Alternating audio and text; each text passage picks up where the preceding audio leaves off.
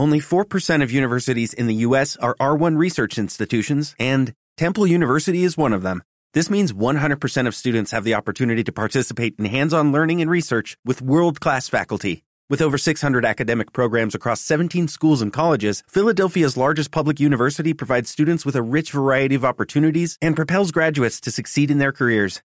Temple University. Schedule a campus tour today at admissions.temple.edu/visit. Es pues la fe, la certeza de lo que esperas. Es pues la fe, el motor que impulsa tus velas. La fe te hace descubrir el poder que se encierra en ti para ver lo que no se ve, para poder seguir. Es pues la fe, la moneda que adquiere todo. Es pues la fe más valiosa que el mismo oro. La fe te sostiene mirando hacia el frente. Por la fe lucha fuerte. Quien espera algo más, la fe mueve montañas. Y eso tú Moviendo tu montaña. la fe hace que viva lo que ya estaba muerto. Por la fe cobra aliento. La fe Y pasando por la mañana, vieron que la higuera se había secado desde las raíces. Entonces Pedro, acordándose, le dijo, Maestro, mira, la higuera que maldijiste se ha secado.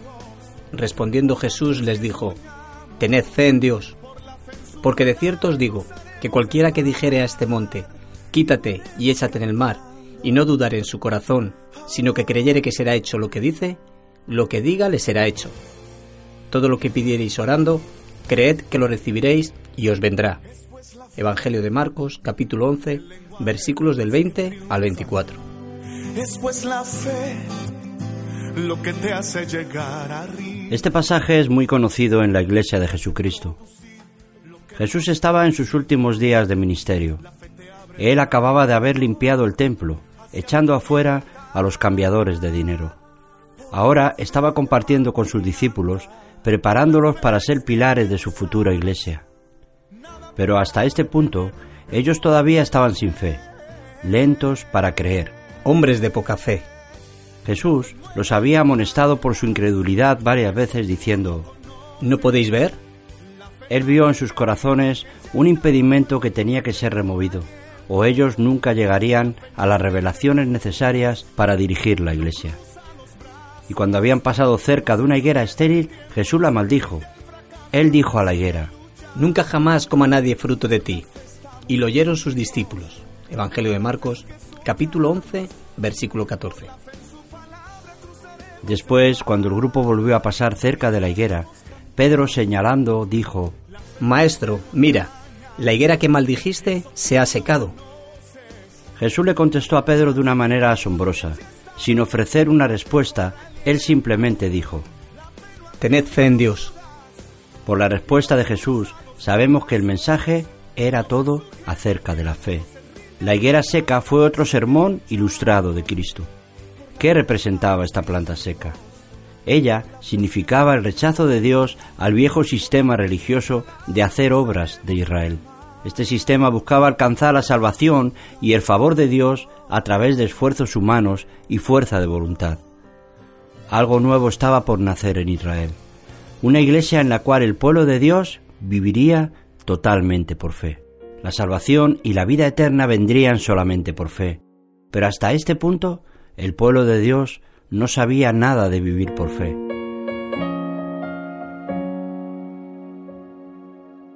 Un nuevo día estaba amaneciendo. La iglesia de fe estaba naciendo. La verdad es que, desde el comienzo, Dios había buscado personas que vivieran delante de Él sin temor. Él quería que sus hijos estuviesen tranquilos en cuerpo, alma y espíritu, confiando completamente en sus promesas. Dios llamó a esto Entrar en mi reposo. Por eso llevó a su pueblo a un desierto desolado, donde no había agua, ni comida o medios de subsistencia, dándoles a ellos solo su promesa de que Él lo guardaría. Su mensaje para Israel fue simple. Tened fe en mí. Él los llamó a poner su confianza en que Él haría lo imposible para ellos.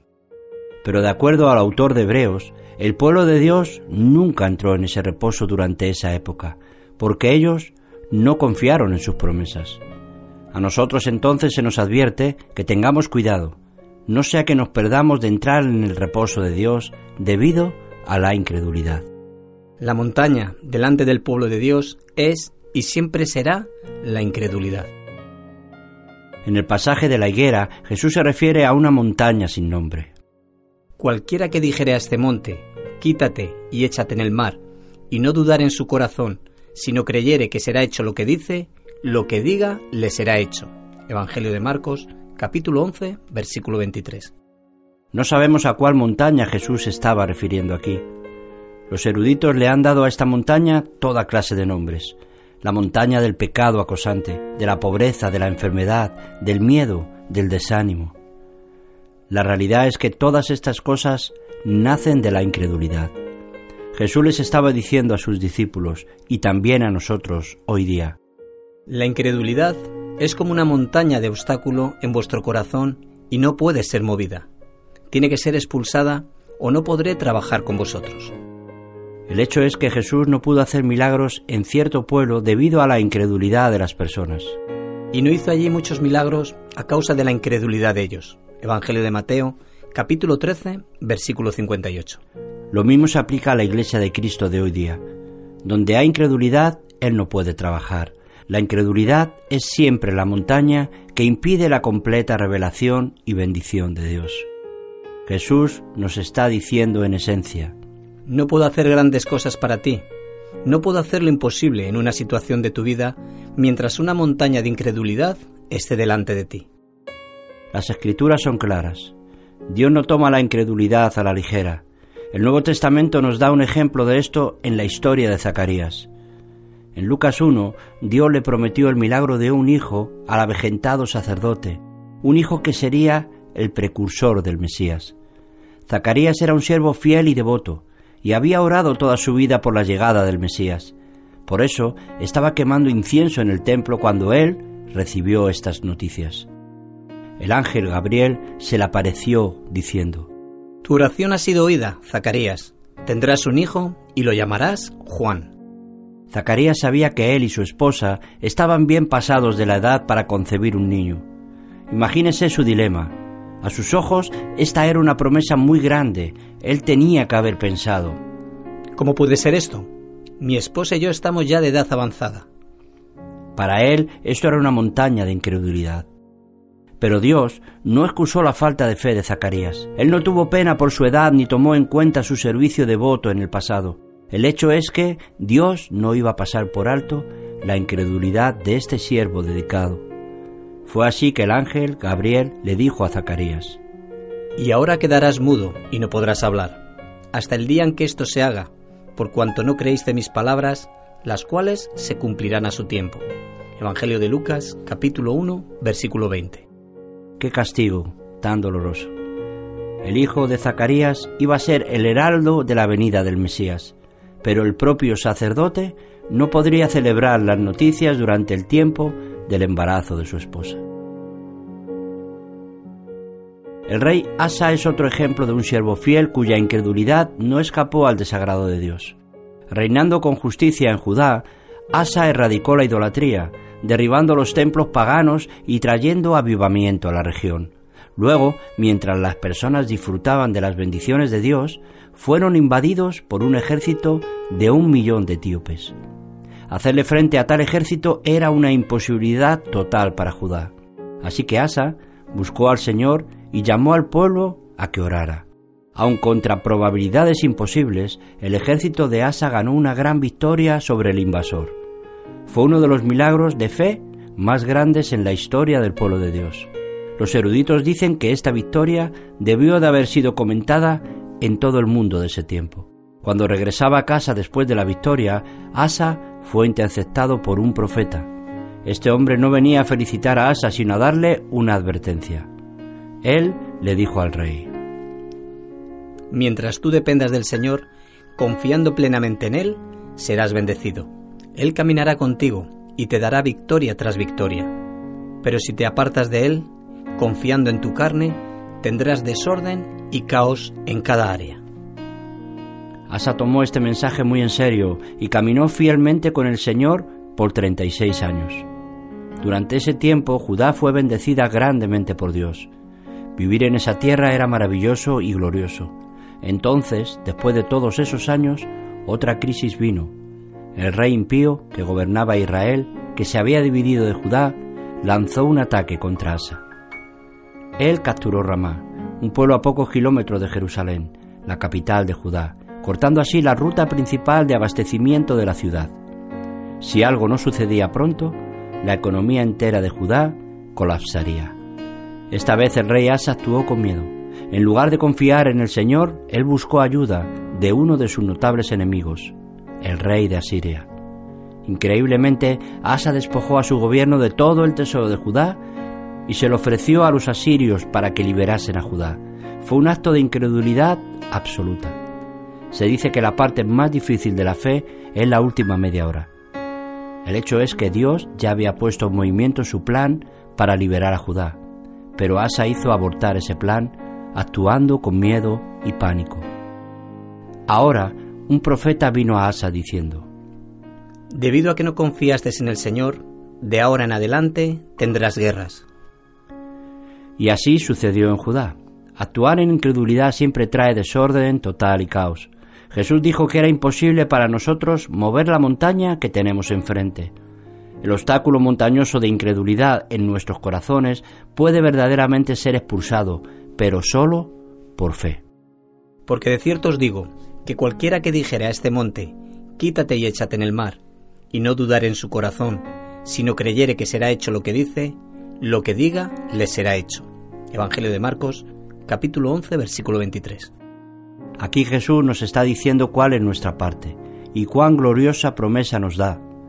Las cosas que deseemos cuando oremos, nuestra parte es creer que las recibiremos y las tendremos. ¿Puede usted creerlo? He visto a cristianos creer que lo sobrenatural podía ocurrir. Tal vez usted puede decir, Yo lo intenté, pero no me funcionó. He orado en fe y he creído, pero mi oración no fue respondida. A través de los siglos, su pueblo ha experimentado maravillosos milagros y liberaciones. Han testificado que nada es imposible para el Señor, pero cuando la gran crisis viene, su hablar súbitamente se vuelve lleno de desesperación. Sus palabras hieren a Dios peor que las palabras de un incrédulo. Él no toma a la ligera la incredulidad de sus hijos. Esto es lo que sucedió con Pedro. Su fe audaz le permitió caminar sobre las aguas para llegar hasta Jesús en el mar. Pero cuando Pedro vio las olas que se levantaban alrededor de él, empezó a hundirse. Súbitamente, este discípulo intrépido entró en pánico y gritó, Señor, sálvame. Jesús lo sujetó a Pedro y le dijo, Hombre de poca fe, ¿por qué dudaste? Como Pedro, podemos caminar en fe por muchos años, hasta que viene una crisis y nos hace poner nuestra mirada en nuestra condición. Y cuando las cosas se ponen peor, una sensación de pánico se apodera de nosotros y pensamos que nos vamos a hundir. Pero durante todo el tiempo, Dios ha estado con nosotros. Si quieres autoridad sobre cada duda y miedo, hay un lugar a donde debes ir. La respuesta se encuentra solo en un lugar, Getsemaní. Getsemaní era el jardín donde Jesús fue a orar cuando su prueba se tornó aplastante y su copa lo abrumó. Fue allí donde él lloró sus penas más profundas delante del Padre. Fue allí también donde él ganó la batalla sobre cada principado y poder de maldad. Gesemaní es el lugar donde todas las montañas deben obedecer a su palabra. Cuando los discípulos trataron de echar fuera demonios, esos espíritus del infierno se rieron de ellos. Solo cuando Jesús entró en escena, los demonios huyeron. La única autoridad que ellos reconocen es la de un corazón contrito y un espíritu quebrantado. Ahora considera las oraciones de Jesús en Gesemaní. Mi alma está muy triste hasta la muerte. ¿Has orado alguna vez en tal agonía con lágrimas calientes bañando tu rostro? Jesús oró una oración que abre una salida en Getsemaní. Es la oración final. Al decir final, quiero decir que es la última de una serie. Jesús se levanta después de rogar y dice, He orado, he llorado, ayunado, he hecho todo. Ahora, Padre, yo descargo mi alma a ti en confianza total. Tu voluntad será hecha. ¿Has orado esta oración final sobre alguna situación personal? Señor, he orado, ayunado, he intercedido sobre este asunto, he pedido, he llamado, he buscado, he creído, pero lo que está sucediendo ahora no es lo que quiero. Es más, no creo que pueda manejarlo. Pero tú eres el Dios Todopoderoso, y yo te entrego todo en tus manos. Ahora, Padre, haz lo que quieras hacer cuando tú decidas hacerlo. Yo descanso en tus promesas para mí. Pero que no sea como yo quiero, sino como tú. Este es el descanso que queda para el pueblo de Dios hoy día. Ese descanso al que se refiere el libro de Hebreos. Se trata de entrar en la bendita promesa del nuevo pacto, en el cual Dios nos declara, Yo seré un padre para ti y tú serás mi hijo. Si no oramos esta oración final, no podremos mover la montaña. Muchos creyentes en realidad no ven su respuesta cuando está enfrente de ellos. ¿Has orado por un caminar más cercano con Jesús? ¿Has orado por más paciencia, por más fidelidad? Amado Santo, Dios entró en acción en el momento en que empezaste a orar. Tal vez las aflicciones vinieron rápidamente después de orar, junto con rechazos y tiempos difíciles, cosas que hemos llegado a despreciar. Pero en todo este tiempo, Dios ha estado trabajando, trayendo la respuesta. Te animamos desde Radio Luz a las Naciones, en este programa, en este tiempo de creer, a orar la oración final con fe. Pronto el Señor te va a revelar que aquello por lo que has estado pasando es la misma respuesta a lo que has estado orando. En cuanto a mí, a Dios clamaré, y Jehová me salvará. Tarde y mañana y a mediodía oraré y clamaré, y Él oirá mi voz. Que Dios os bendiga y os guarde. Es pues la fe, la moneda que adquiere todo. Es pues la fe, más valiosa que el mismo. La fe te sostiene mirando hacia el frente. Por la fe lucha fuerte. Quien espera algo más, la fe mueve montañas y eso tú lo conoces. La fe hace que